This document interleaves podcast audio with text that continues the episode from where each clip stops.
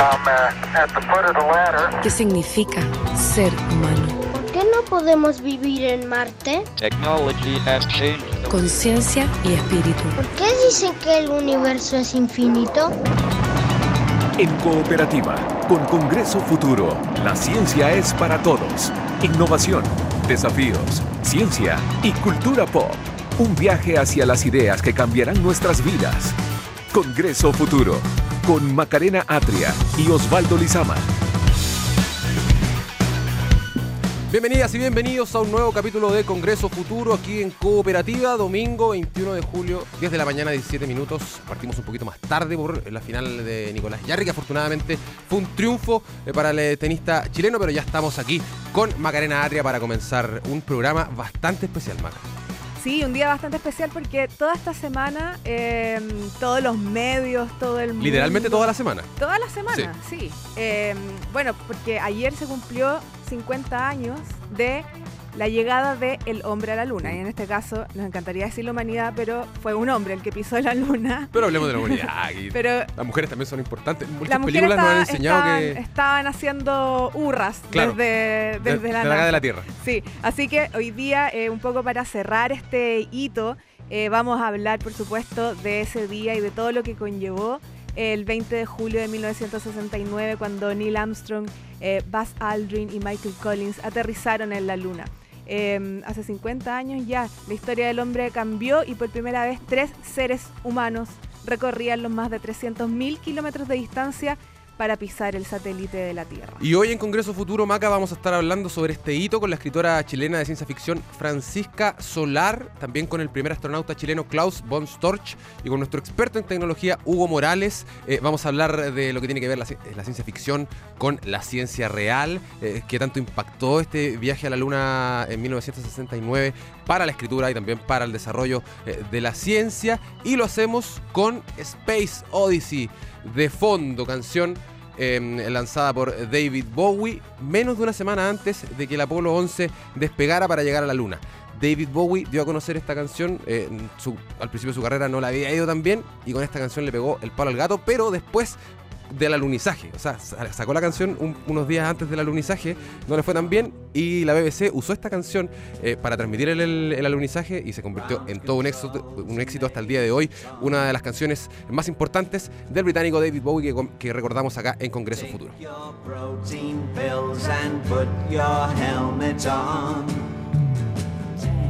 Ground control to Major Tom. Es que quería dejarle un espacio para escuchar, que, que es como. a mí se me paran los pelos. Se me encanta esta canción. Sí, y viste, viste em, que uno, un astronauta hizo como una versión unplugged de. La tocó en el espacio. Eh, la tocó en el espacio con la guitarra flotando. muy bueno. No, increíble. Bueno, pero también han pasado otras cosas durante la semana. Eh, queremos hacerle un pequeño resumen semanal eh, referente a la, a la, a la tecnología un poco, a las aplicaciones, porque yo creo que todos los que tienen Instagram o Facebook se dieron cuenta que mucha gente empezó a subir fotos de ellos en su versión vieja. No sé si te topaste, yo vi a todo el mundo supuestamente viejos. Muchos, muchos eh, sin embargo, se conoció los peligros de usar esta, esta aplicación que se llama FaceApp. Así que atentos a, ver.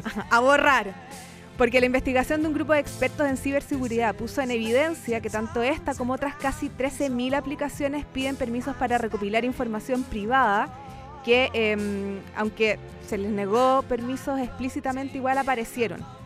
¿Cachai? O sea, se, estaban, estaba como prohibido, pero igual... Aunque dijiste que sí o le dijiste que no, igual, igual se mete. Igual se supone que eso es lo que ha, pasado harto últimamente. Han salido noticias de que hay aplicaciones que, em, que tú dices que o sea, que no te van a sacar tus datos y te los sacan igual. Em, así que esta es una información que no deja de ser menor y pese a que los expertos aún no publican la lista completa de todas las aplicaciones que realizan este tipo de prácticas, ya eh, revelaron que entre ellas están la del parque Disneyland en Hong Kong, el navegador de Samsung y el buscador chino Baidu potenciales afectados con son cientos de millones de personas que ocupan estas aplicaciones. ¿Tú, lo hiciste? Sí, pero en un celular que no es mío. Así que no sé si mis datos se, fueron ahí con el... Al menos mis características biométricas de la, de la cara... Eh, Ya las regalé ya. No, yo me fui en la Black Mirror y dije, no, no, no, yo no voy a bajar esta cuestión, no voy a poner mi cara. Igual era interesante, no yo era igual. saber cómo Era como una combinación entre mi papá y mi tata. Sí, igual era buena. Era- era es súper. Bastante loca. Detallada. Bastante loca. Sí. Oye, y esta semana también fuimos testigos de un evento astronómico eh, bien importante que pasó un poco más desapercibido, porque el pasado martes la sombra de la Tierra se reflejó en la Luna y cerca de las 6 de la tarde fuimos testigos de un eclipse lunar que fue percibido de forma parcial en nuestro país. Este fenómeno tuvo directa relación con el eclipse de sol del que fuimos testigos el 2 de julio pasado y solo ocurre dos veces al año, un fenómeno que pasó un poquito piola, porque acá en, en Chile no se pudo ver completamente. Estábamos ya muy eclipsados. Sí, estamos todavía eclipsados con el eclipse del 2 de julio, pero eh, algo que llama la atención y que eh, ocurre eh, relativamente en un corto periodo de tiempo, cada dos años. Así que habrá que esperar al próximo eclipse lunar a ver si tenemos una mejor visión. Bueno, esta, esta jornada también, como les decíamos, vamos a hablar sobre la llegada del hombre a la luna eh, y por eso también tenemos panoramas relacionados a este evento, porque desde el pasado 13 de julio y hasta el próximo domingo en el Museo Interactivo Mirador, el MIM, eh, vas a poder ir a talleres temáticos respecto al evento. Además vas a poder experimentar con una réplica exacta del satélite natural de la Tierra, donde se realizarán shows científicos. Y si tú quieres ir, para que sepas, los valores están entre los 4.000 y los 5.000 pesos, aunque la entrada es liberada, por supuesto, para profesores acreditados y también para la tercera edad. Oye, te cuento además eh, que eh, la Casa Museo también tiene panoramas porque en 1960 y- entre 1966 y 1970 el expresidente Eduardo Frei Montalva recibió a los astronautas del proyecto Gemini y del proyecto Apolo 12. Eh, en esas ocasiones le obsequiaron al presidente Frei Montalva varios regalos que hoy son parte de la Casa Museo que lleva su nombre que está emplazada en el que era su hogar. Durante todo el año se puede visitar la sala de, conde- de condecoraciones del recinto que tiene fotografías autografiadas de ambas misiones espaciales y también fragmentos de piedra lunar y un banderín que viajó a la luna en la primera aventura espacial. O sea, si te gusta el tema del alunizaje, la Casa Museo es el lugar. Este es uno de los lugares donde se pueden encontrar piezas lunares en nuestro país. Eh, es uno eh, de, de- de estos eh, lugares porque Debe ser muy impresionante ver una, una piedra lunar. Esta semana, además, va a haber talleres espaciales para niños y jóvenes a los que se puede asistir solo previa inscripción y de manera gratuita. Para revisar las fechas y realizar las inscripciones se debe ingresar a www.casamuseoeduardofrey.cl. Si quiere ir a ver piedras lunares, metas ahí a casamuseoeduardofrey.cl. Congreso Futuro en Cooperativa es una presentación de Enel, la energía sostenible del presente, y BTR, reconocida por ganar el premio Broadband Performance en PERF 2018. Sí. Qué buena canción. Esta también es una canción que habla de, De la luna. de la luna. Sí.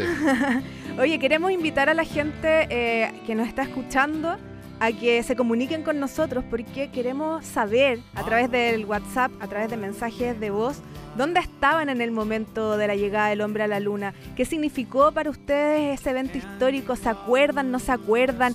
¿Creen en eso? ¿Creen que es una conspiración y todo fue una película hecha por Stanley Kubrick?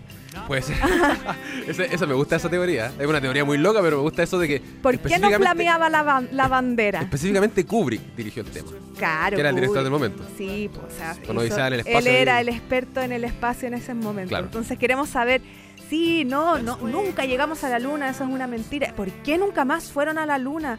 Eh, todas esas cosas. Todas las preguntas, todas las todas las preguntas, pero cuéntenos su experiencia, si lo vieron, eh, si pudieron ver la transmisión, si tenían tele o no, porque eh, no todo el mundo tenía tele en ese momento. Claro. O Mucha gente si lo escuchó por la radio. De hecho, me escuchan un poquito gangoso, estuve enfermo. Fui al, la doctor y la doctora era fanática de la radio y me contó que ella vio, eh, escuchó el eclipse, o sea, el, el alunizaje en la radio en Copiapó con ¿En sus serio? papás. Y el papá le decía, mira la luna, y le decía que se imaginara a los astronautas y ellos se imaginaban.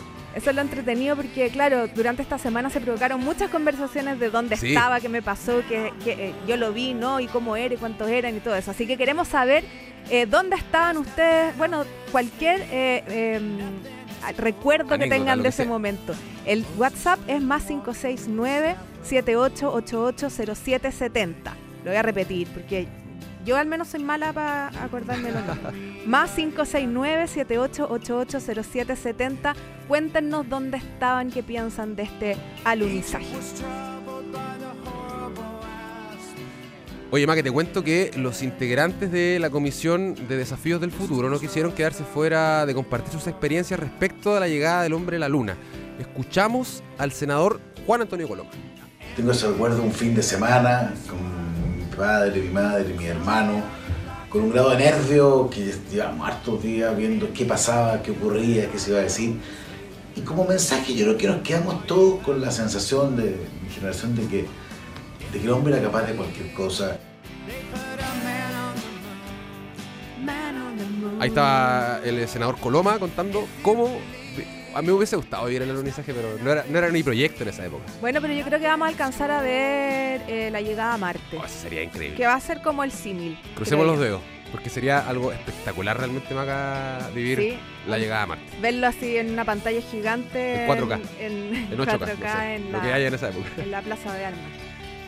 Oye, em, ah, tengo que contarte, sí, la mención.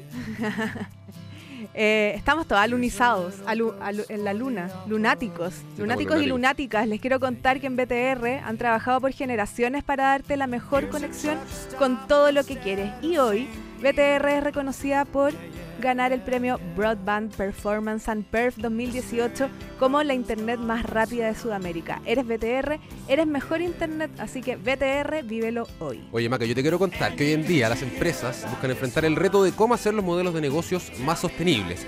Es por eso que Enel Chile y Enel Américas son reconocidas por el FTSE for Good Index Series, índices que evalúan a las empresas líderes en sostenibilidad. Sea cual sea tu energía, Maca, cree en ella, en él. En Congreso Futuro, ciencia ficción, libros y la llegada del hombre a la luna.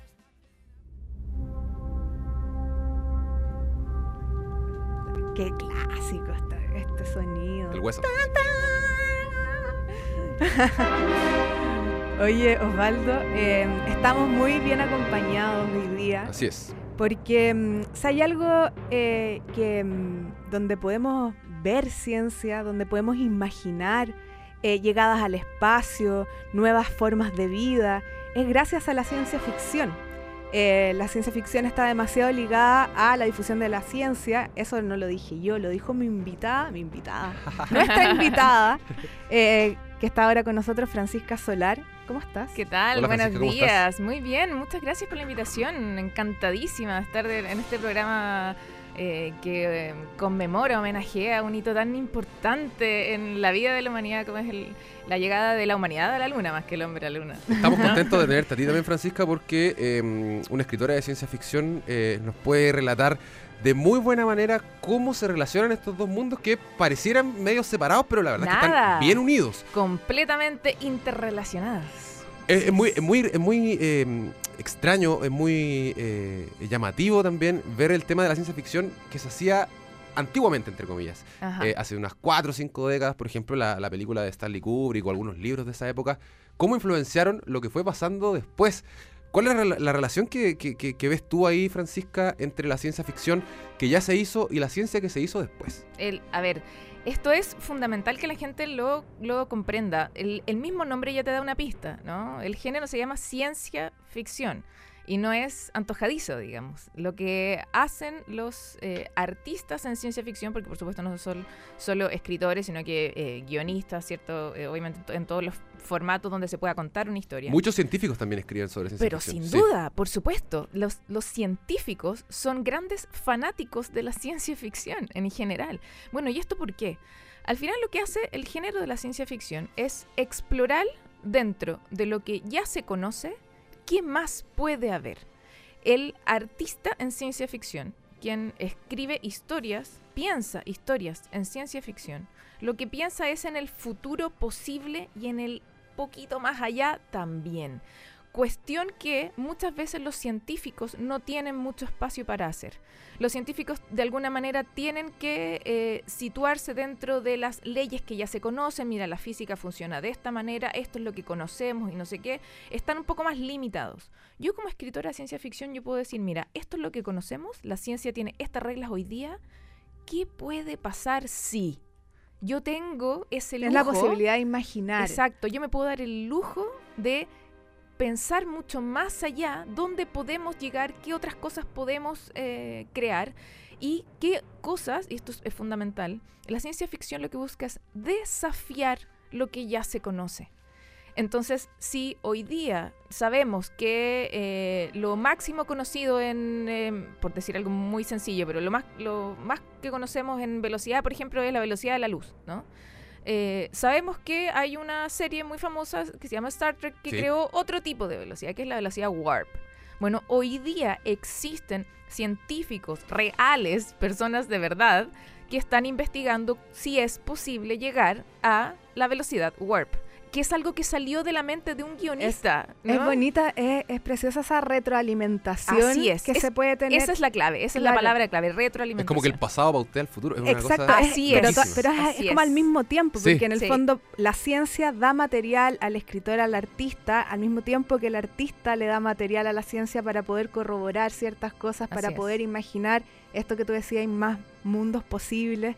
eh, y ahí se abre un gran abanico y, y- y distintas, eh, no sé, pues, voladas de cada, porque algunos, por ejemplo, no sé, pues Julio Verne eh, tiene mucho más de monstruos y, Claro. y Pero cosas Depende de los intereses de- de- del- del artista. Claro, pero ya teníamos a un Julio Verne que a fines del siglo XIX ya estaba poniendo a un hombre en la luna y con un nivel de detalle que es asombroso ver como 100 años después, cuando el hombre realmente llega a la luna, Julio Verne dice, dice en su libro de fines del siglo XIX, dice, oye, el, el hombre se va a demorar cuatro días en llegar a la luna. Y la misión Apolo efectivamente se demoró cuatro días en llegar a la luna. Y tú decís, pero loco, fue 100 años antes. Sí. ¿Cómo es posible? Que ahí quizás, bueno, y ahí uno puede entrar como en, en i- i- ideas o imaginar también em, que son personas que están medias conectadas, no sé si ellos inventan, ¿cachai? Ahí efectivamente la ciencia toma a los escritores para dar ciertas, para imaginar cómo podrían ser ciertas cosas. Yo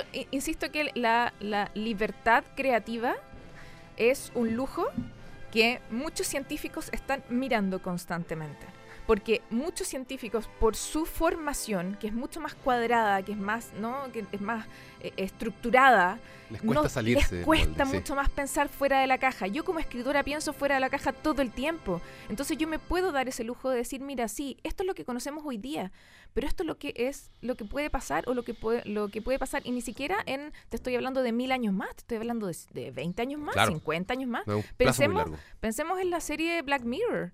Black Mirror lo que hace Son es... cosas que están pasando ya y cosas que podrían pasar en una década, cinco años más. Pero Black Mirror en absoluta rigurosidad es ciencia ficción. sí. Porque todavía no está ocurriendo, pero es algo que es tan verosímil, de acuerdo a lo que nosotros vivimos hoy, que decimos, "Oh, es súper posible de aquí a 5, 10, 15 O años sea, por lo más". pronto el, el- el episodio de las redes sociales donde a ti te evalúan Exacto. Eso ya tu existe. comportamiento, eso ya es En China real. ya existe. Sí, no, y, y por lo pronto en Facebook es, o, o en una tienda, por ejemplo, si uno tiene mala calificación, como que no existe. Puede ser, Y bueno, algo que- que- que uno sucede. califica mal al tipo de Uber, También, por ejemplo, por y- ejemplo. Y, exacto. Bueno, eso, eso les dice que, de nuevo, la ciencia ficción, como tiene esta posibilidad, este lujo de pensar más allá, pautea de alguna manera a la ciencia hoy, a la ciencia que se está haciendo hoy, y le da ideas que muchas veces los científicos no es que no tengan, no es que en ningún caso estoy diciendo que, los científicos no sean creativos, porque lo son, tienen que serlo para hacer, para hacer su pega,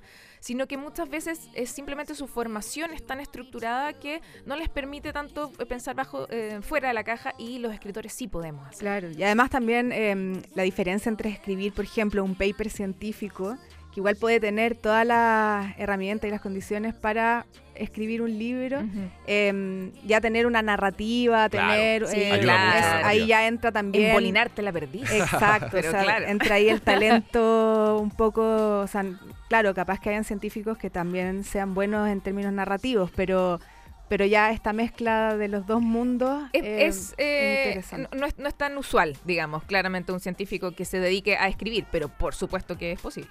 Oye, Oye, mientras ah. escuchamos de fondo eh, la canción de Miley Cyrus de la última temporada de Black Mirror, Sí, interpreta a una estrella eh, pop, como lo es ella, básicamente. Eh, queremos llevarte, Francisca, a hablar sobre el eh, alunizaje, Eh, algo que probablemente marcó un antes y un después En eh, la ciencia ficción, yo recuerdo una película de Georges Méliès de 1902, El viaje a la luna. Sí, Eh, claro, la, la fundacional del cine. Una película increíble, eh, tiene una reedición también con colores, con música de una banda llamada Air, eh, que imaginaba la luna de una manera muy, muy extraña. Sí, claro. ¿Qué tanto cambió la ciencia ficción con el, el alunizaje? ¿Qué bases sentó de ahí en adelante? ¿Y cómo se veía también de ahí hacia atrás eh, esta llegada a la luna que parecía muy lejana en esa época, pero que se concretó finalmente en el Con los 69? selenitas. Sí. Mira, yo tengo, yo tengo otra visión. eh, que puede ser un poco, un poco extrema lo que voy a decir, pero, pero La- bueno, lancémonos. pero lancémonos nomás. Yo creo que como la ciencia ficción impulsa la ciencia, impulsa el desarrollo de la ciencia, en el minuto en el que el hombre llega finalmente a la luna, la ciencia ficción dice listo, pega hecha, entonces nosotros nos vamos a dedicar a pensar en otras cosas. ¿No? Es o sea, verdad. ya llegó el hombre a la luna, ya no voy a pensar más en la luna, voy a pensar en Marte, voy a pensar en otras galaxias, ¿no? Voy a pensar más allá. Viajes temporales. Exacto. Sí. No, sigamos, viajemos en el tiempo, hagamos otras cosas. ¿no? O sea, el, eh, insisto, 100 años antes de que el hombre llegara a la luna, ya teníamos a, a- a Julio Verne hablando de esto, ya teníamos a H.G. Wells. Entonces, el, el, en la mente de los creativos, en la mente de los escritores, en la mente de quienes eh, realizan ciencia ficción, piensan en ciencia ficción, nosotros ya habíamos llegado a la luna. En nuestras mentes ya estábamos en la luna. Sí, Claro. Otra cosa es que se concretara en la realidad, maravilloso. Yo te aseguro que toda la gente que se dedica a la ciencia ficción celebró, pero ya así, ¿no? Qué maravilla, qué hito fantástico es llegar finalmente a la luna. Nosotros lo, lo pensamos, lo soñamos y ahora es realidad. Pero en el minuto en el que ya es realidad, listo, me tengo que poner a pensar en otra cosa. Entonces la ciencia ficción lo que hace es que a medida que los hitos se van cumpliendo, es como un checklist. ¿No? Claro, como Listo, ya, check. listo, esto ya lo imaginé, Me ya fue real, listo, Obvio. sigamos, vamos más para adelante. Lógico, entonces o para los lados, no sé. Entonces, por eso les- le- eh, para mí es tan importante hablar de Star Trek, no solo porque yo soy Trekkie, obvio, sino que por- no solo por- porque adoro una serie también fundacional como en mi vida y en mi gusto por la ciencia ficción, sino porque eh, de alguna manera Star Trek eh, también sienta las bases para un montón de avances tecnológicos que se han ido cumpliendo también en hitos. O sea, hoy día no tendríamos celulares si Star Trek no existe. El, hoy Gracias día- a Star Trek. gra- exacto, gracias, Muchas gra- gracias. muchas gracias, Gracias Star Trek por los celulares. El- Por una nueva adicción en nuestras vidas. en, en este minuto ya se está eh, experimentando en teletransportación. ¿No? Y, y el, y, a- además el proyecto se llama Beam Me Up Scotty, que es el- el- el- la, la frase que utiliza el Capitán Kirk para que lo teletransporten bueno. a la nave. Entonces, eh, insisto, la ciencia ficción sueña con el futuro posible, le da esas ideas fuera de la caja a la ciencia para que la ciencia construya, haga realidad, y en el minuto en el que la ciencia va haciendo realidad, la ciencia ficción sigue soñando. Esa es, el, es como la aposta. Oye, Flan, y tú como escritora de, de- de ciencia ficción, de fantasía, ¿qué imaginas hoy hacia el futuro? ¿Qué, con, con qué, con Porque está qué te cambiando vuela? cada vez más rápido la cosa. Muy rápido. es- los cambios son muy vertiginosos y van a ser cada vez más rápidos, creo yo. Eh, a ver, yo debo, debo confesar que yo tengo una visión un poco pesimista. Entre tanto remake y tanta cosa, del ¿no? futuro. Claro, o sea, básicamente nos estamos extinguiendo. Sí, yo tengo una visión un poco fe- eh, pesimista porque eh, para mí el- la humanidad con tecnología es mono con navaja, lamentablemente. Entonces, eh, en uno de mis últimos libros que se llama Almas de Rojo, que es una compilación de cuentos de ciencia ficción, en esa, en esa compilación, en esos ocho cuentos, la verdad es que eh, se nota mucho, en el fondo, mi, mi visión un poco negra de qué es lo que vamos a hacer con, con- con las herramientas que hemos creado. Eh, la verdad es que siento que de alguna manera, si bien las, las creaciones eh, tecnológicas eh, son fruto de, eh, de nuestra capacidad de soñar, de nuestra capacidad creativa como seres humanos, lo cual es maravilloso, al mismo tiempo se requiere una cierta madurez y inteligencia emocional para utilizarlas. Absolutamente. Y, y eso es muy difícil de controlar en la población, por supuesto, obvio.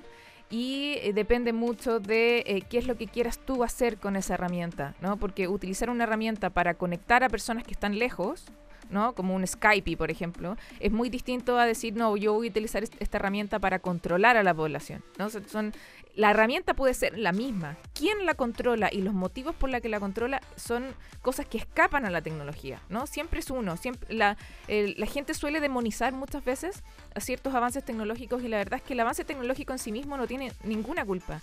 Quienes manejamos esos avances somos nosotros. Nosotros siempre somos los de la responsabilidad de cómo usamos eso y por qué lo utilizamos. Claro, la educación al respecto de, de esto y, y la importancia de, de, claro, para qué tú vas a utilizar estas herramientas y que no nos hagan más mal que, que bien. O sea, las redes Hay que sociales ser más conscientes. Las redes sociales probablemente, el- cuando fueron soñadas, fueron soñadas para conectarnos, para conectar gente que geográficamente estaban distantes, ¿no? Para conocer a otras personas que tienen tus mismos intereses. Para encontrar tu, tu tribu, me gusta. Claro, Sí, po. ¿no? Sí. O sea, probablemente se tenía, tenía un fin súper loable.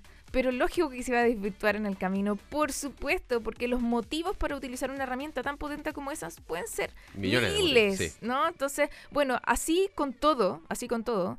Entonces, eh, Entonces tú imaginas un futuro más bien distópico. lo, lo que, a ver, mi visión es que eh, creo que la humanidad de alguna manera tiene que hacerse responsable. Insisto que hoy día yo escucho mucho este discurso de no, pero es que Facebook tiene la culpa, no, pero es que es que es que inventaron esta cuestión de la cámara no sé cuánto, entonces esa es la culpa. No siempre le estamos echando la culpa al objeto, cuando la culpa es del sujeto. Obvio. La responsabilidad es El del sujeto siempre indefectiblemente la responsabilidad del sujeto. Eso nos falta. Entonces, en estos cuentos que, escribí para, este libro que se llama Almas de Rojo, lo que yo hago es eh, demostrarte como siempre la responsabilidad es del sujeto y a ver si por ahí damos un poco vuelta a esta tortilla de, de autodestrucción en la que estamos metidos, nos hacemos más responsables de, lo que realmente eh, nos toca eh, y empezamos a manejar la tecnología de otra manera. Digamos, yo creo, yo creo que es posible, yo creo que es posible que empecemos a manejar los avances tecnológicos y científicos de una, de una mejor manera. Lo malo es que como los avances científicos y tecnológicos suceden de una manera tan rápida, tan vertiginosa, no nos da ni tiempo para pensar, no nos da tiempo como para sentarnos a ver, ya, ¿qué vamos a hacer con esto? No, llegamos y lo usamos nomás. Esa, es- esa, es, esa es la paradoja, digamos.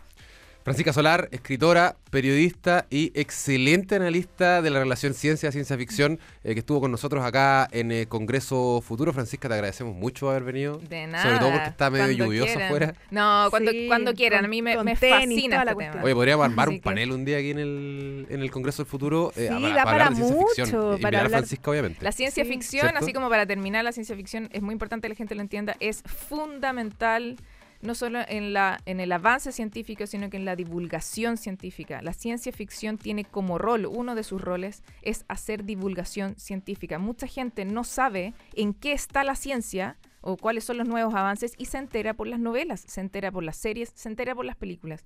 La ciencia ficción tiene un rol en la divulgación científica real, no es puras voladas locas que no que son sueños locos. Pulpos no. gigantes. Bueno, en algún momento algún- aparecerán. Siempre hay En algún pulpo- lado están. pulpos gigantes y, y robots rarísimos, siempre hay, pero dentro de la ciencia ficción tiene un rol en la divulgación científica y por eso es tan importante. Y además tiene obras maravillosas. Así Eh, es. Francisca, muchas gracias por estar De con nada, nosotros. gracias a Te ustedes. agradecemos. Chao, que estés bien. Chao. Estás en Congreso Futuro, en Cooperativa.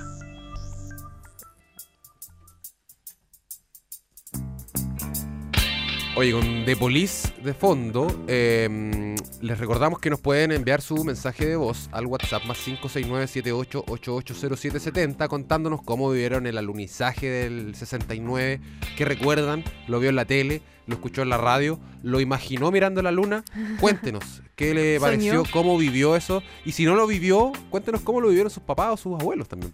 claro, cuéntanos cómo no lo vivió. Claro, ¿cómo no lo vivió? Sí, bueno, Yo no ese lo día viví. yo no lo vi.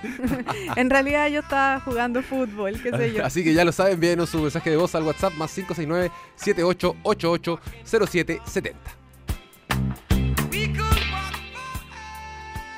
Bueno, como queremos escuchar a la gente, también queremos escuchar a los integrantes de la Comisión de Desafíos del Futuro que tampoco se quedaron, se quedaron fuera de compartir su experiencia respecto a la llegada del hombre a la luna. Y Guido Girardi nos dejó una visión. ¿Qué fue? ¿Dónde estaba Guido Girardi? Nos cuenta. Yo tenía ocho años, estaba con mi padre, mi madre, mi hermano más chico, y yo pienso que eh, el haber visto la llegada del hombre a la luna cambió mi vida. Yo creo que desde ese momento tuve la convicción de que debiera dedicarme a la ciencia. Fue muy emocionante y todavía recuerdo cuando Neil Armstrong dice un pequeño paso para el hombre, un gran paso para la humanidad. Ahí está el senador. Hablando de su experiencia en Congreso Futuro, usted también lo puede hacer al WhatsApp más 0770, como lo hace la siguiente persona. A ver. Un buen saludo para ustedes desde acá de la lluviosa ciudad de Puerto Montt. Hola, saludo a Puerto Quiero Montt. aprovechar esta canción lunar para contarles que yo tenía tres meses apenas cuando ocurrió este evento. Ah, ¿se acuerda de y aprovechar la canción lunar también para saludar a mi suegro Mario Rojas de acá de Puerto Montt. A mi suegro Sergio, que está en su carnicería. Un beso, suegro, lo quiero mucho. Chao, chao. Un saludito familiar y contando que tenía tres meses. Estaba Tres vivo meses. al menos. Estaba vivo, Sí, estaba vivo. Estaba, con estaba ya en este planeta para Sí. ver ese... ese... No, no vio nada, pero estaba aquí. Eso es lo importante. Saludamos también al, al suegro, el que está en la carnicería. Oye, nos vamos, mientras escuchamos aquí a The Police, em, nos vamos a una pequeña pausa, pero vamos a escuchar también el momento que vivieron eh, los astronautas Neil Armstrong, Buzz Aldrin y Michael Collins al llegar a la Luna. ¿Qué dijeron? ¿Qué pasó? Eso y pausa en Congreso Futuro. Houston, base de la tranquilidad aquí. El águila ha aterrizado.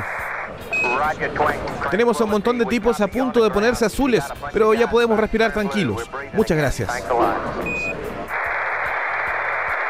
Gracias a ustedes, fue un aterrizaje muy suave.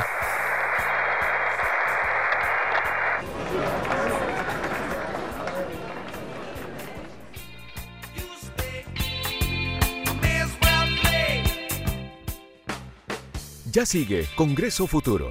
Y a la una, las noticias de El Diario de Cooperativa. A esta hora, la ciencia es para todos. Congreso Futuro. Hoy en día las empresas buscan enfrentar el reto de cómo hacer los modelos de negocios más sostenibles. Es por eso que en el Chile y en el Américas son reconocidas por el FTSE for Good Index Series, índices que evalúan a las empresas líderes en sostenibilidad. Sea cual sea tu energía, cree en ella, en él. Pack Vive Más con entretención sin límites. No hay mejor lugar que tu casa. Contrata el Pack Vive Más de BTR con internet Mega 200 y 70 canales HD. BTR, vívelo hoy. En Congreso Futuro, ciencia para todos, con el primer astronauta chileno.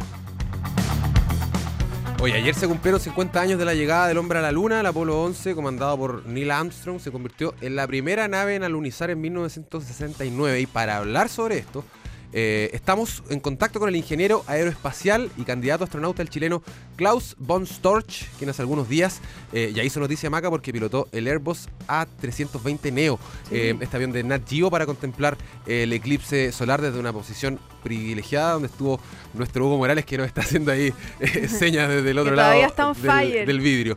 Klaus von Storch, ¿cómo estás? Muy buenas tardes para ti, buenos días eh, para nosotros. Eh, muchas gracias también por conversar a esta hora con Congreso Futuro. ¿Qué tal? Hola, buenos días, gusto saludarlo. Gracias por, por llamar, pues. Oye, un placer tenerte aquí con nosotros. Eh, Klaus está en, en En Rusia. Moscú. En Moscú, está bastante lejos. Sí, Sí. San, San Petersburgo hoy día. Bastante suerte. lejos, ya son las cinco y tanto de la tarde, sí. La hora de la 11. No, está maravilloso acá, sí. En, en Moscú. Sí, en la hora 11, exactamente. Oye, Klaus, eh, queremos partir preguntándote eh, cuál ha sido la evolución de la tecnología, eh, del equipamiento que tuvo la llegada del hombre a la luna desde ese momento hasta lo que conocemos hoy en día. ¿Cuánto ha avanzado la tecnología? Me imagino que ha sido pasos incalculables incluso. Claro, o sea, uno, yo, yo creo que no era ni siquiera sospechable que de, de, de partida, de parte una, por parte de una competencia que se generó entre la Unión Soviética y Estados Unidos, se generara tanta, tanto desarrollo tecnológico. Hoy en día eh, prácticamente no nos damos cuenta, pero en el uso diario de, de todo tipo de cosas, sea, de medicamentos, de eh, equipos médicos, de GPS para poder orientarnos con eh, contamos con materiales también como el velcro, mm, pañales, eh, un montón de cosas que, que no nos damos cuenta, pero vienen justamente gracias al desarrollo de la tecnología espacial. Y también, eh, por ejemplo, cosas que están usando países eh, que están complicados de repente por el desarrollo en África, que son paneles solares para generar eh, electricidad o el, filtrado del agua para que sea potable. Entonces, eh, la tecnología espacial de, de alguna forma ha demandado es ser bastante creativos para poder eh, permitir que la vida arriba se pueda desarrollar de buena manera. Eh, pero como es difícil todo el tema logístico, el, el trasladar alimentos, el trasladar líquidos, el poder comunicarse, el enviar data, se ha tenido que generar todo ese tipo de tecnología. Buenísimo. O sea, al final, claro, no solo son cosas que son necesarias en el espacio, sino que finalmente ha sido de desarrollo para vivir en la Tierra. Claro. Es increíble. Oye, Klaus, em, ¿tuviste la, la, oportunidad de conversar o de compartir con, con Neil Armstrong? ¿Te comentó alguna vez cómo fue el viaje? ¿Cuántos días estuvieron en esta misión? Sí, mira, yo tuve una suerte increíble. Eh, conocí a Neil, o sea, a Neil Armstrong por casualidad de la vida. Justo me pidieron que lo fuera a recibir al aeropuerto y que lo acompañara en algunas actividades. Cuando vino a Chile. cuando vino a Chile, el 2000. Eh, fue un poco divertido porque traté de ubicarlo en Estados Unidos para invitarlo a Chile, no logré, pero nada. Y eh, de repente me llaman por teléfono y me preguntan si lo puedo ir a recibir al aeropuerto, o sea, es como el mundo al revés. Y eh, claro, lo, lo, fui a, a recibir, digamos, en un ambiente bien segregado al resto de la gente, porque lo llevaron VIP, digamos, un lugar reservado donde no había más personas, sino que habían dos más de la, de la empresa que organizó esta, esta avenida. Eh, donde uno se dedicó básicamente a buscar el tema, el, las maletas y el otro el pasaporte, así que tuve mm. una conversación bien bien íntima y después tuvimos una cena también. Eh, ¿Y qué conversaron? Eh, tal como, mira, tal como lo muestra en una película que, que estrenaron los, en los cines hace poco, es una persona como bien, eh, digamos, tímida en sus principios, tuvo una tremenda sobreexposición, por lo tanto tampoco eh, tuvo mucha cercanía a los medios. Eh, así que primero fue como el, el, ver si es que uno es piloto, si es que uno es periodista, que lo que es uno, y después cuando vio claro que yo era piloto y conversamos de temas técnicos, que, le pudo demostrar que era piloto, se relajó. Eso, eh, eso Klaus, es como para un ¿Mm? futbolista conversar con Maradona, una cosa así, ¿o no? o mucho más, o sea, mucho más, sí. Eh, sí. claro, Maradona. En el fútbol, claro, sí, yo creo por ahí anda. Sí, sí, claro, por ahí anda. Eh, claro, imagínate, digamos, poder conversar con, con Neil Armstrong, que es un tema de otro, de otro planeta, o sea, sobre todo pensar que hace 50 años fue a la luna y volvió y no, estar con él, justamente cuando salimos del aeropuerto estaba la luna ahí, estaba la luna llena y estaba el cielo despejado, así que fue cosa de mirar el, la, luna y mirarlo a él y dije, este tipo hace tantos años estuvo Estuvo allá arriba. Qué lindo. Un momento poético. Sí, totalmente. sí, absolutamente. Klaus, eh, hay mucha gente que hasta el día de hoy pone un poco en duda el alunizaje. Eh, algo que tiene eh, demostración científica de que ocurrió y ocurrió de manera exitosa. Y mucha gente se pregunta por qué no se ha ido a la luna de nuevo, pero te lo queremos preguntar a ti. ¿Por qué no se ha ido? O si se ha ido, se ha ido de manera eh, menos eh, parafernálica, eh, un poco más tranquila, más calmada. ¿Y qué estudios se han hecho desde el alunizaje del 69 hasta el día de hoy allá en la Luna? Sí, bueno, la, gente ha sido bien escéptica. Me tocó conocer a un astronauta también que sus papás no, no le creyó que, iban al espacio. No. pero pero obviamente que cuando los rusos, en el fondo, o la Unión Soviética, digamos, vio este evento y, no alegó y hizo el seguimiento con los radares y las comunicaciones también se supo que venían de allá, hay muestras bien claras de que fueron. Eh, el, envío de los astronautas a la Luna es tremendamente caro.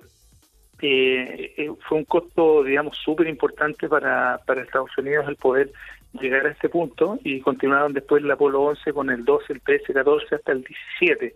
Falló el, el 13 pero con el tiempo también la gente ya no hacía el mismo seguimiento como lo hizo con los primeros lanzamientos. Mucha gente prácticamente se acuerda solamente o, piensa que, el, que, el, Apolo 11 fue el único que llegó a la Luna.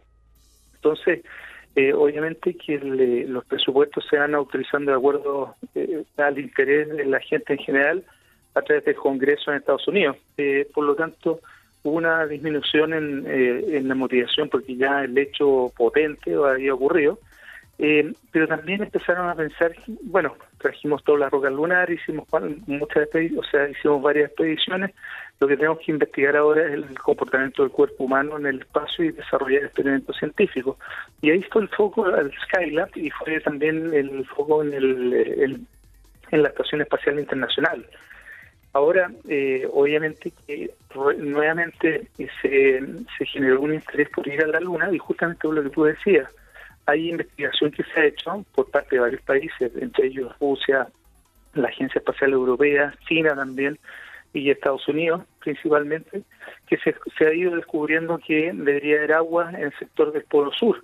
También se investigó los materiales de, los cuales está compuesto la, luna y hay una teoría que dice que en el fondo prácticamente se podía eh, poner fábricas de paneles solares o también eh, lograr abastecimiento de combustible para las naves que puedan ir en el futuro eh, para eh, continuar después a Marte. Entonces se generó un nuevo interés en llegar a la Luna, uno para por los materiales que ya existen que pueden ayudar en el desarrollo científico tecnológico, también pueden servir como plataforma para ir investigando no sé, digamos, la, la posibilidad de ¿cómo se llama? de preparar eh, una población que pueda vivir eventualmente en la Luna eh, y posteriormente hacer lo mismo en, el planeta rojo. En Marte. Así que eh, se está viendo también, obviamente, que hay un, privilegio de, parte de los hombres, principalmente llegar a la Luna y obviamente que sería interesante también que la mujer tenga la posibilidad de, de ir. Y eso uno lo eh, de las metas que quiere lograr eh, la NASA. Claro, o sea, la, la, la, ida ahora a la, a la, Luna que está pronosticada para el 2024, em, ahí iría sí o sí una mujer. Sí, no, de todas maneras. Bueno, y lo otro interesante es que también hay una motivación tremenda que se ha ido generando gracias a la competencia. La competencia siempre ha sido eh, beneficiosa de alguna manera. Está participando China. China ha sido bien potente en su desarrollo eh, por otro lado, también el sector privado está participando fuertemente, entre ellos eh, Elon Musk con SpaceX.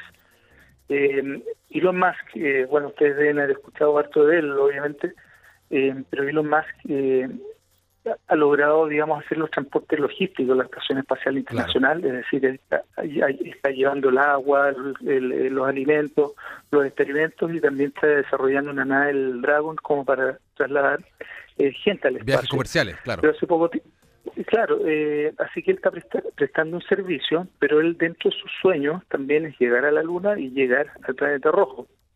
Él eh, tiene en cuenta que su vida tiene un periodo de duración, por lo tanto que hace muchas cosas durante su durante la el periodo que él cree que tiene una posibilidad de hacer algo, entonces tiene interés de llegar pronto a la Luna. Entonces, capaz que nos veamos sorprendidos de tener eh, alguien, eh, digamos, orbitando la Luna en un plazo menor, incluso antes del año 2024. Así que yo creo que esta, después del 2020 vamos a encontrarnos con varias sorpresas. O sea, si usted no cree que eh, la humanidad fue a la Luna, tiene que estar atento en los próximos años porque probablemente va a encontrar... la Luna en Marte, ya no, nos, vamos a tomar el Varios se van a derribar todo eso.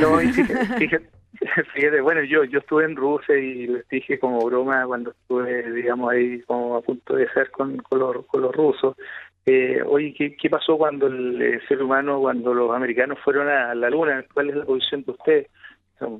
nosotros habíamos sido los primeros en reclamar, pero nosotros tenemos nuestros radares de superficie, vimos que llegaron allá, vimos que las comunicaciones llegaron, así que eh, si no si no alegamos nosotros, eh, es porque fueron. Ahora hay gente súper creativa que ha hecho programas eh, súper interesantes donde ponen donde le dicen a la gente, mira, nosotros pusimos una bandera en la luna, pero esa bandera, es, eh, digamos, está flameando. Claro, toda la gente cree que es una bandera normal de tela, eh, pero no es de tela, es una especie como de plástico, y obviamente cuando la entierran, eh, como que hace una pequeña vibración que parece un flameo pero con eso, con, con, esas imágenes obviamente van convenciendo y dándole argumentos a, gente para que no crean este evento. En Congreso Futuro conversábamos con el ingeniero aeroespacial, eh, un chileno, Klaus von Storch, desde Moscú, que nos entregaba sus conceptos sobre este importante alunizaje y sobre los proyectos que se están eh, preparando para los próximos años. Klaus, te agradecemos mucho tu tiempo y muchas gracias también por conversar con, con Congreso Futuro aquí en Cooperativa. Muchas gracias, no, Muchas gracias a ustedes, que tengan un excelente día. Un abrazo que llegue allá a Rusia. gracias. Nos vemos, chao. Mirando hacia adelante, Congreso Futuro, en Cooperativa. Escuchemos un WhatsApp sobre el alunizaje. A ver. Mi nombre es Jorge García. Alunizaje, yo vivía en Chaitén, tenía 10 años y recuerdo haber escuchado a través de alguna de las radios que transmitían AM, alguna de las radios de Santiago, que tenían la potencia suficiente para poder llegar allá Así nos enterábamos de lo que estaba ocurriendo en el resto de Chile. Buenos días. Mira, por la radio ahí. Hablaba... Igual, bacán, muy bacán eh, escuchar el alunizaje en la radio e imaginarse todo. Sí, o sea, ahí, ahí sí que la narrativa tiene que ser buenísima. Sí. Eh, también me, me contaban personas durante la semana que, que yo les preguntaba dónde estaban, qué, qué, qué hicieron ese día, de que había como un momento de tensión cuando los astronautas eh, pasaban por el lado, eh, por la otra cara de la luna, porque supe la otra vez que no es el dark side of the moon, no está oscura esa parte. La luna tiene día y noche como, Como como la la, Tierra, Tierra. claro. Eh, pero claro, pasaba por atrás y ahí no sabían si es que iban a poder comunicarse y era como el gran momento de silencio, de no poder respirar, hasta que volvían a comunicarse y ahí ya toda la gente eh, estaba ya feliz. Y, y lo que tuvo este viaje a la luna eh, tiene mucho que ver con, bueno, con lo que decía Klaus, eh, de cómo las tecnologías se fueron desarrollando, cómo gracias a la NASA eh, y todo lo que, lo que hace en el espacio, nosotros podemos tener eh, tecnología. Y para hablar de tecnología y la luna, estamos con Hugo Morales. ¿Qué tal, Hugo? ¿Cómo están? Oye, ya me avisó el Instagram, está transmitiendo en vivo. O- obvio, por supuesto que sí. Como, como cada semana. Oye, em, queremos hablar de la tecnología que se usó en el alunizaje, Hugo. Eh, tú sabes mucho de esto, de este tema, porque era una tecnología bien antigua, que ha evolucionado muchísimo, pero Claro. que fue suficiente para llevar al hombre a la luna. Convengamos lo siguiente. Yo no sé mucho, pero tengo acceso a internet. pero además. Así que eh, Wikipedia. No, no, no, pero fuera de eso, eh, no, siendo, siendo No, muy sí. realista, eh, parte de los primeros pasos previos a la. O sea, junto con el desarrollo espacial, el desarrollo de la, del, del, eh, de la previa a Internet también estaba estuvo presente ahí. La ARPANET, esta red interna militar en la cual se iban traspasando informaciones, tuvo su surgimiento un poco al alero de estos proyectos y obviamente fue, fue utilizada. Hoy día estamos, yo estoy transmitiendo a través de internet, pero probablemente si no hubiese habido un desarrollo, un boom tecnológico detrás de esto, yo hoy día probablemente estaría eh, solamente por la radio. Claro, porque una de, la- de las cosas principales de las que se tiene que hacer cargo la NASA es el tema de la comunicación, saber, o sea, mandar a una tripulación al espacio eh, y asegurarse de que van a poder tener contacto.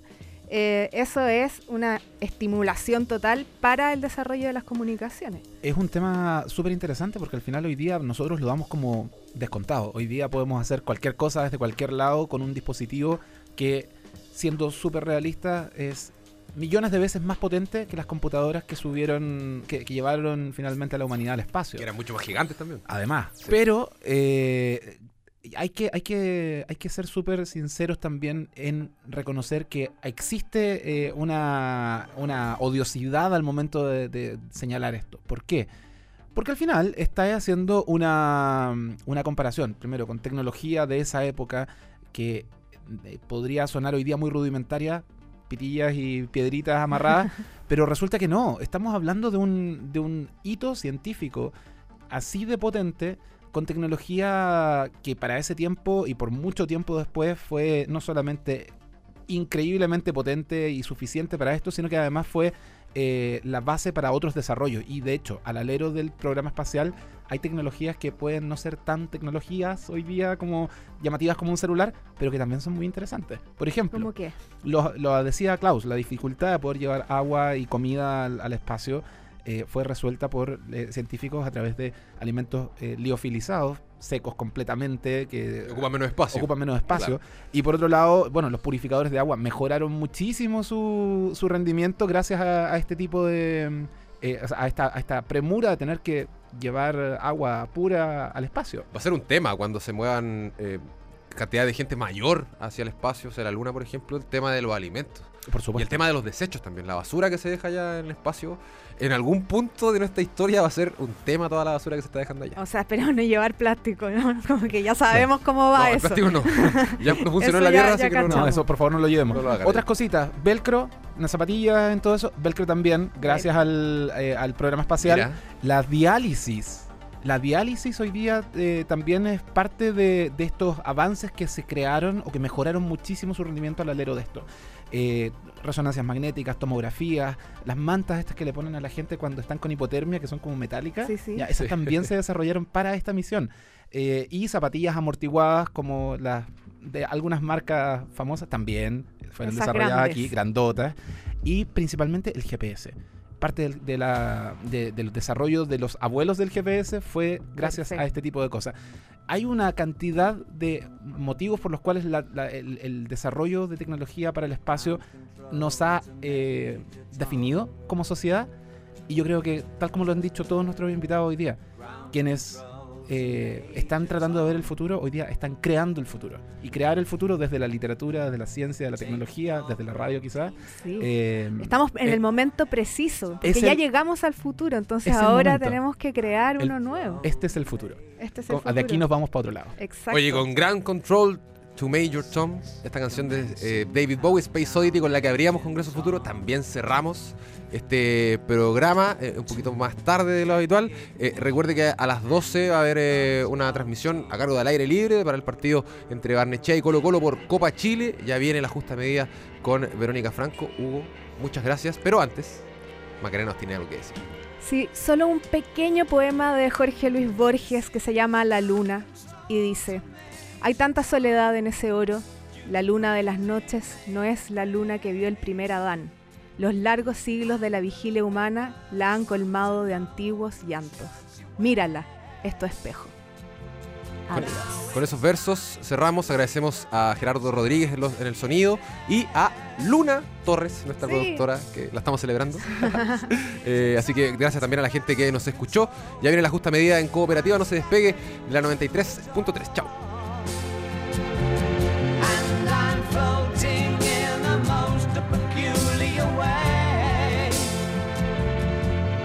The stars look very different today. Fue Congreso Futuro, Ciencia para Todos. Una presentación de Enel, la energía sostenible del presente, y BTR, reconocida por ganar el premio Broadband Performance en PERF 2018. Cooperativa. Todas las noticias, todos los días, todo el día.